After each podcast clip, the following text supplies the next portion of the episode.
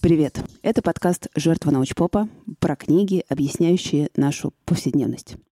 Меня зовут Аня Зиардиева. Я профессиональный читатель, потому что все мои профессии связаны с чтением букв и цифр тоже.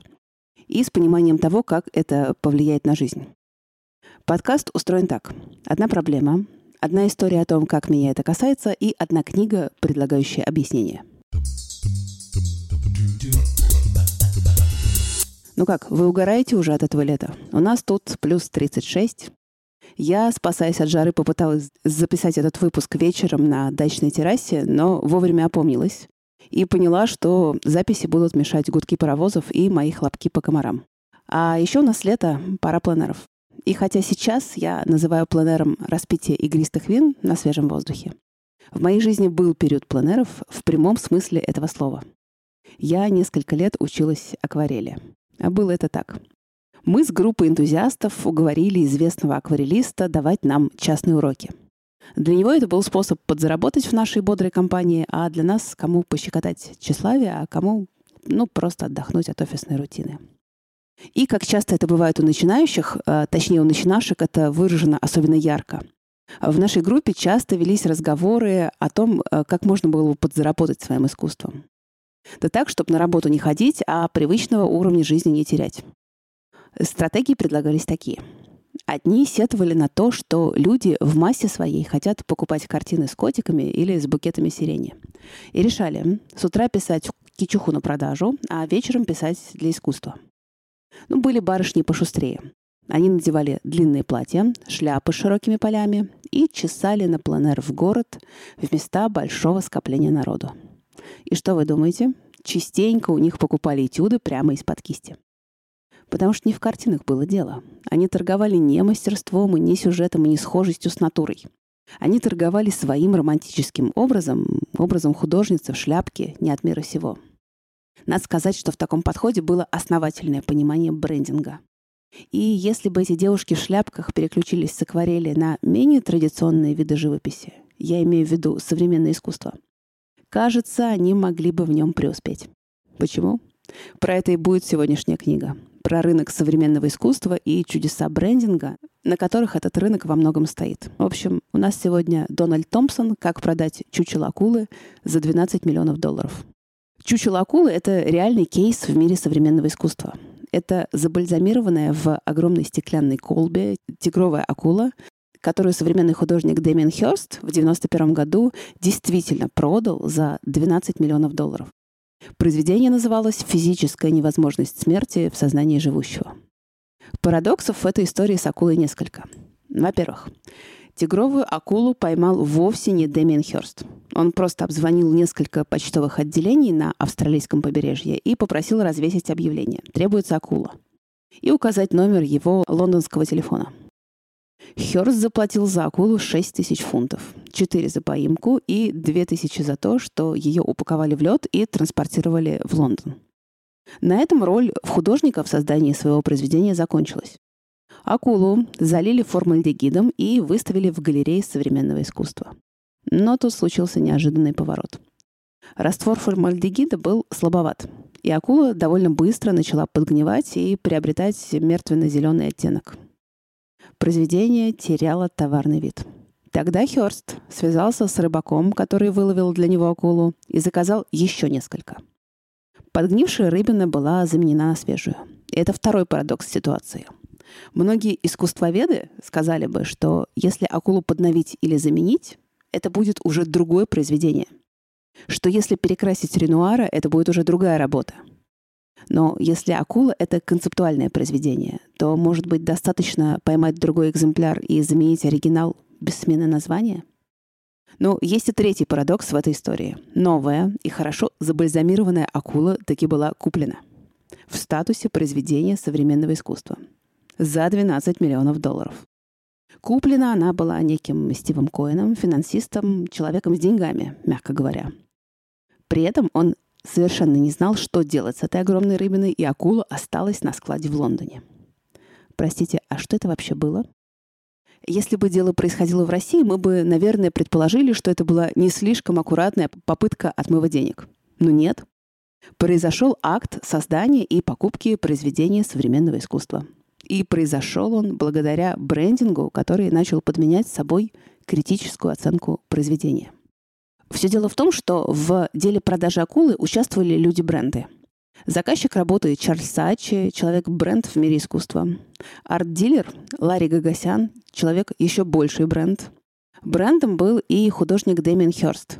И, кстати, после продажи акулы все его работы выросли в цене. Интерес к работе, физическая невозможность в смерти в сознании живущего проявили несколько частных коллекционеров и несколько управляющих хедж-фондов. Так что они, получается, все вместе надули бедолагу Стива Коэна? Тоже нет. По приблизительным подсчетам, 12 миллионов долларов — это примерно пятидневный доход мистера Коэна, так что он явно остался не в накладе. Это ситуация вин-вин для всех участников. Имя Стива Коэна теперь было во всех журналах, так что он тоже стал немножко брендом. Почему брендинг стал играть решающую роль в современном искусстве? Ну, смотрите. Инвестиции в произведение искусства почти всегда доходные и не особо рискованные. Но невозможно прогореть, когда у тебя есть подлинник Пикассо. Но тут одна тонкость. Пикассо умер, и новых работ не пишет. И Гоген умер, и Кандинский. Да куча народу перемерла. Подлинников старых мастеров, даже подлинников импрессионистов и кубистов, их на свете больше не становится. Количество картин признанных мастеров, доступных для частных коллекционеров, все уменьшается.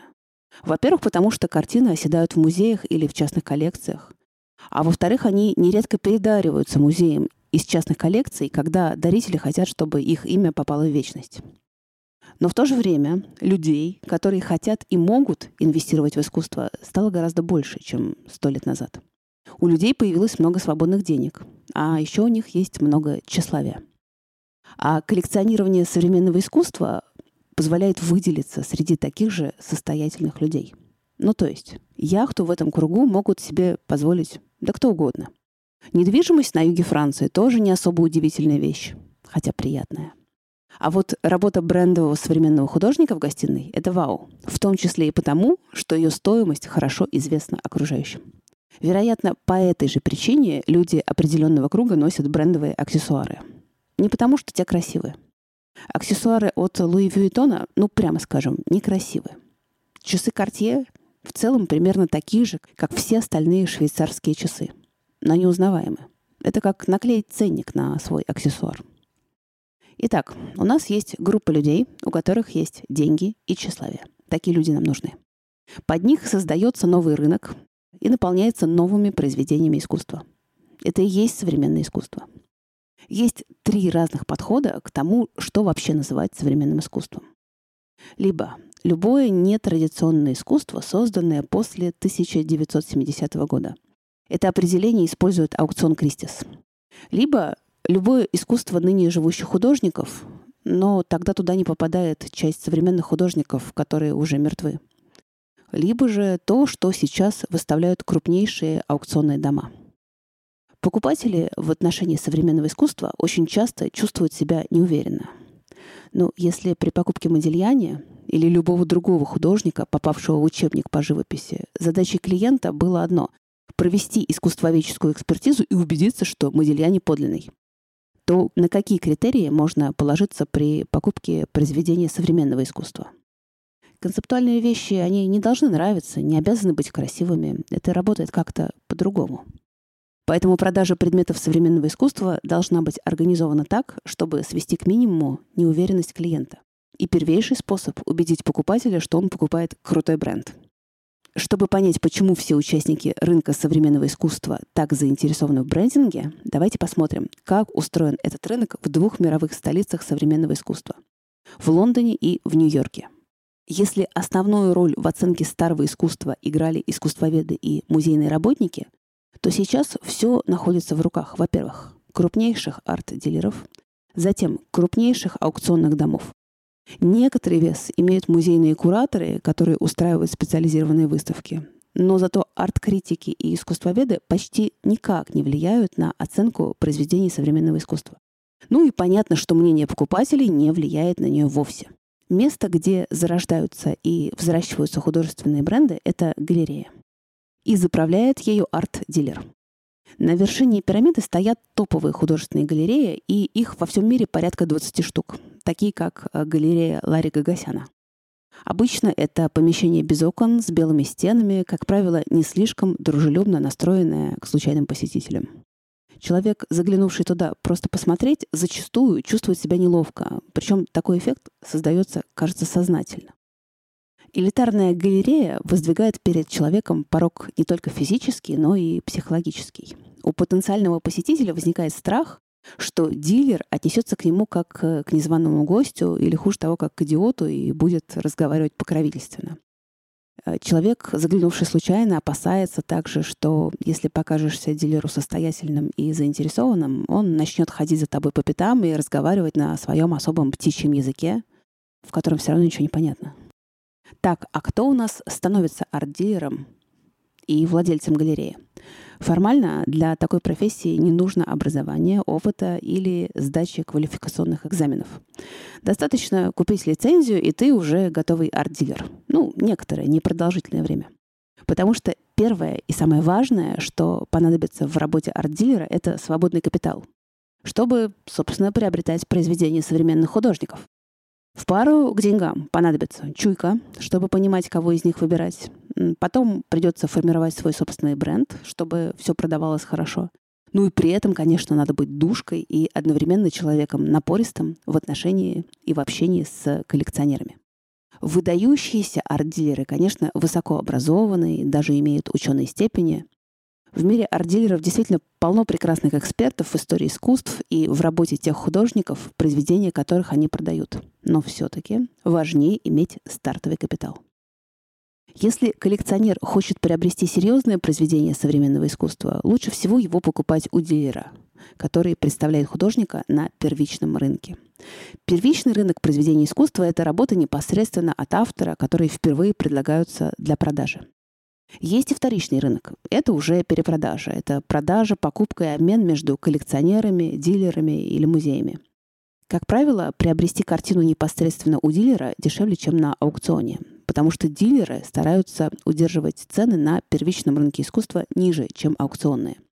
Кроме того, коллекционер при этом имеет дело со свежими работами. Но покупать на первичном рынке труднее, чем может показаться художник может попросту отказаться продавать вам свои работы или, что более вероятно, поставить в конец длинного листа ожидания. В конечном итоге судьбой и карьерой зрелого состоявшегося художника занимается брендовый арт-дилер. Именно он предлагает работы художника коллекционерам, возит полотна на художественные ярмарки и размещает их у дилеров в других странах и работает с музеями. Первыми в очереди на размещение работ стоят музеи, затем за ними брендовые коллекционеры вроде Стива Коэна или Чарльза Саачи. Далее идут те коллекционеры, которые поддерживают с дилером давнюю и постоянную связь. У нового покупателя, не имевшего прежде никаких отношений с дилером, довольно мало шансов оказаться в начале очереди на покупку произведений модных современных художников. Более того, у новых покупателей мало шансов вообще увидеть модные полотна, которые дилер, как правило, держит в отдельной небольшой комнатке. То, что висит в доступной для публики части галереи, продается, но это наверняка не самые значительные произведения. Но, конечно, кроме брендовых, есть еще арт-дилеры и арт-галереи попроще. На вершине расположено примерно 20 брендовых галерей. Они представляют очень успешных современных художников. Но большинство авторов сотрудничают с менее известными небрендовыми арт-дилерами. Существует стандартная схема, по которой должен действовать начинающий художник, чтобы быть представленным сначала в галерее, которая не входит в топ-20, то есть ну, в такой в мейнстримной галерее. Начать надо с а, одной выставки в своей мастерской, позвать на нее коллекционеров и дилеров. Шаг второй. Ждем, когда на работы художника обратит внимание более или менее серьезный дилер, который увидит в них коммерческий потенциал. Шаг третий. Выставка в галерее у мейнстримного дилера, который тебя заметил. Именно эти дилеры определяют, кто из художников будет показан публике, а кто окажется в запасниках. Каждый дилер мейнстрима, как правило, представляет от 15 до 25 художников. При этом каждый художник может рассчитывать на персональную, ну, либо парную выставку в своей галерее примерно раз в полтора года. Организует такие выставки дилер. Он же продвигает работы художника, рекомендует его коллекционерам, журналистам и музейным кураторам. Для художника первая персональная выставка у мейнстримного дилера — это трамплин, позволяющий попасть в серьезное арт-сообщество. Именно в мейнстримной галерее искусство художника может быть замечено, а его картины могут быть куплены самыми серьезными коллекционерами. Первые две-три выставки нового художника, как правило, самой галерее приносят только убытки — и галерея готова нести финансовые потери в ожидании прибылей от следующих показов и от перепродажи работ художника на вторичном рынке. Итак, если у нас художник имеет успех на уровне галереи, то вскоре его работы появляются на не самых крупных ярмарках искусства, чуть позже в мейнстримных галереях других городов. После этого работы художника замечают профильные журналы и критики, о нем пишут, его искусство обсуждают и критикуют. Картины художников, которым за год или за два не удалось пробиться даже в мейнстримную галерею, такие картины вряд ли будут когда-то продаваться по высоким ценам. Эти работы, скорее всего, никогда не появятся на аукционах, на ярмарках или на страницах арт-журналов. Короче, конец игры, пора идти выбирать себе новую профессию. Ну, хотя бы схема понятная. Для полноты картины, конечно, нам нужно еще рассчитать вероятность достижения успеха. И мы можем это сделать. Итак, по двум мировым центрам современного искусства, по Лондону и Нью-Йорку, ежегодно бродят по 15 тысяч голодных юных дарований. Ремарка. Если вы живете не в Лондоне или не в Нью-Йорке, даже не начинайте бродить по городу в статусе молодого современного художника. Вы вне игры. Итак, они бродят. Причем с каждым годом их число подрастает, потому что многомиллионные сделки по продаже современного искусства, они у всех на виду. Брендовые галереи с улицы не берут вообще никого. Они только переманивают из других галерей.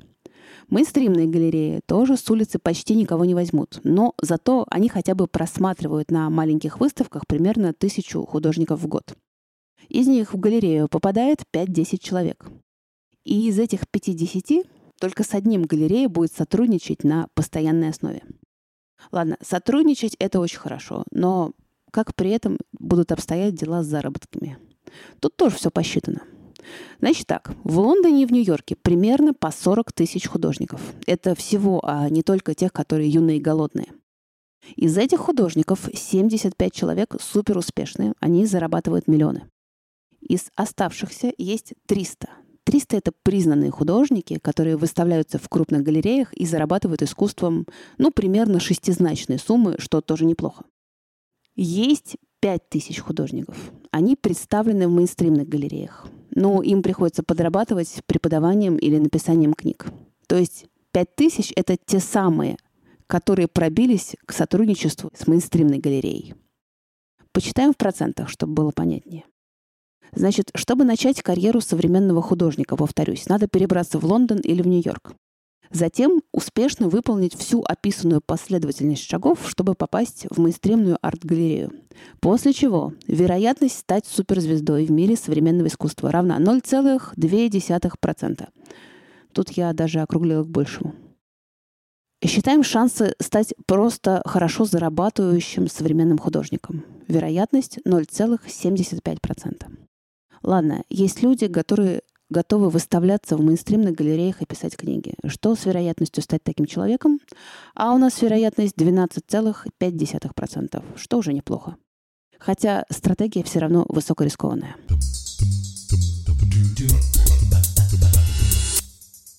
Теперь о том, как выглядит этот бизнес со стороны галереи. Открыть мейнстримную галерею стоит немалых денег.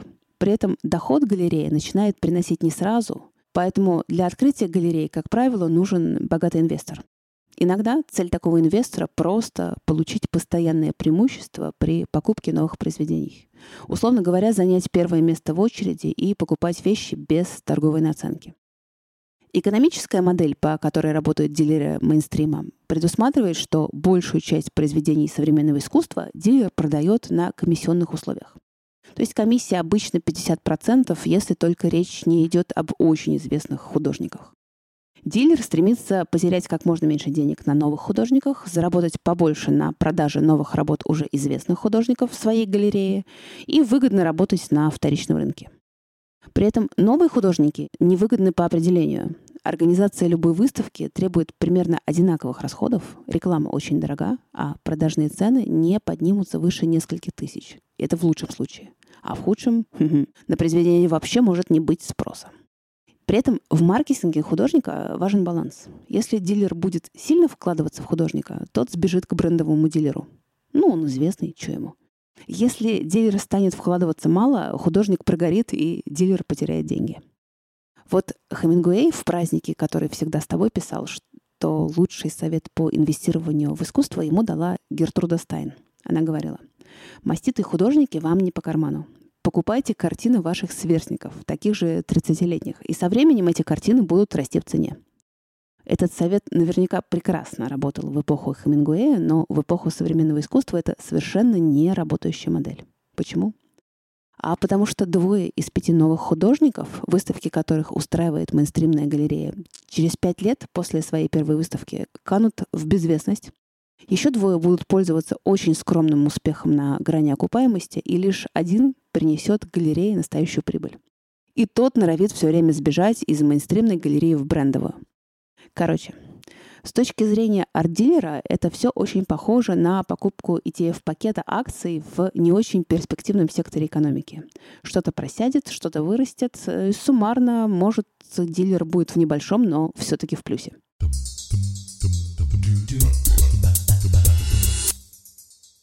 А что есть еще на этом рынке? А есть еще аукционные дома. Они существуют потому, что у дилера купить может далеко не каждый. У дилера все зависит от твоей позиции в листе ожидания и, по сути, от отношений с дилером. Поэтому аукционные дома делают доступным современное искусство для желающих его приобрести. Ну, просто вводят финансовый ценз.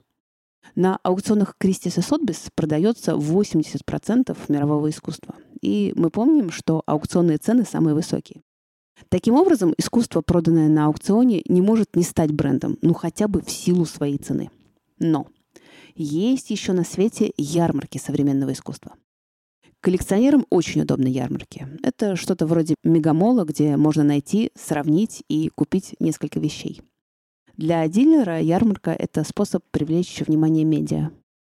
Для дилера это, правда, накладно по времени и по деньгам, потому что дорога, подготовка к ярмарке, перевозка, аренда стенда.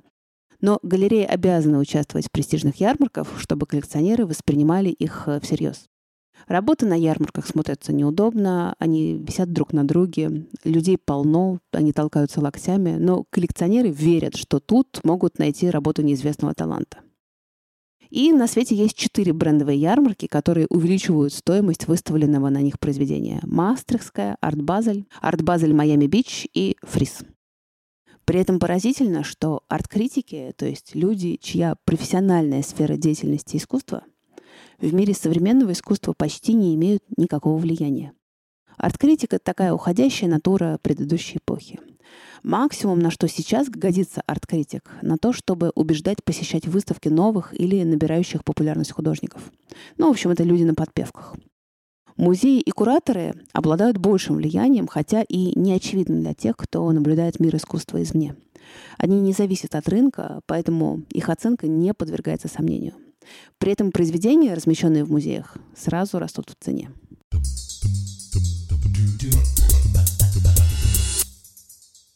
Так вот, вернемся к девушкам в шляпках, продающим из-под кисти свое искусство, и к девушкам, которые готовы писать популярные сюжеты для продажи. Кто из них сможет больше заработать? Правду говоря, тут многое зависит от контекста. Потому что если сесть в шляпке с мольбертом в центре Москвы и в центре, допустим, Магнитогорска, Эффект будет разный. Финансовый эффект особенно. Это я к тому, что искусство продается там, где существует готовый рынок, где есть люди, которые хотят и могут его покупать. Поэтому в иных контекстах котиками и сиренью, может быть, можно и побольше заработать, чем шляпкой. И, кстати, Томпсон посчитал, какие сюжеты и какие особенности картин пользуются спросом у сегодняшнего потребителя искусства. Например, картины с яркими и насыщенными цветами будут пользоваться большим спросом, чем с блеклыми. Прощайте туманные акварельные пейзажи. Горизонтальные картины популярнее, чем вертикальные. Обнаженную натуру можно продать дороже, чем скромно одетых людей, а женская обнаженка будет продаваться лучше, чем мужская. Далее. На сюжетные работы больше спроса, чем на пейзажи. Так, акварельные пейзажи уже дважды попали в блэк-лист. Дело плохо. Далее. Натюрморт с цветами. Это лучше, чем натюрморт с фруктами. Картина с розами дороже, чем картина с хризантемами. Пейзаж со спокойной водой самый дорогой. С бурной водой такой пейзаж будет дешевле. Кораблекрушения еще сильнее удешевляют работу. Эх, Айвазовский, зря ты все это затеял. И, наконец, картины с коровами всегда останутся самыми дешевыми. То есть в этой логике повысить, еще сильнее повысить стоимость Моны Лизы можно, если вручить ей букет с розами. А вот картина Репина «Барышни среди стада коров» невозможно будет продать дорого, даже если барышни сделать обнаженными. Ну а теперь серьезно.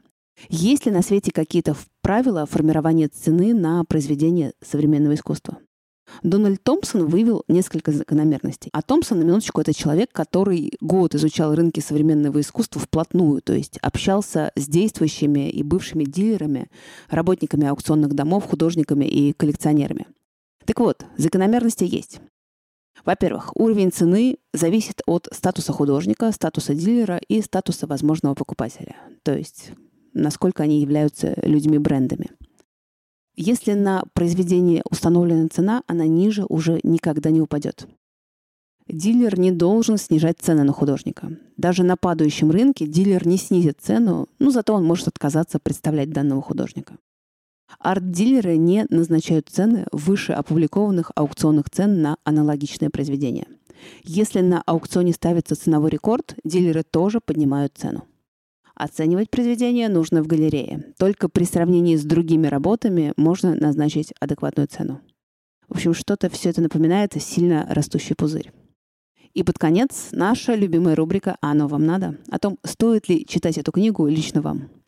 Основные моменты я вам хоть и вкратце, но пересказала. Но сама я читала эту книгу, потому что она насыщена кучей разных деталей, подробностей и байк из мира искусства. А я этот мир очень люблю, хотя люблю издалека. Он мне не подходит ни по темпераменту, ни по характеру. Если вы как я, то берите, читайте, и будет вам кайф. Ну, а если вам понравился этот подкаст, самое время рассказать о нем своим знакомым или оставить оценки и комментарии, чтобы о нем узнали еще и незнакомые. А я вернусь к вам через неделю. Пока.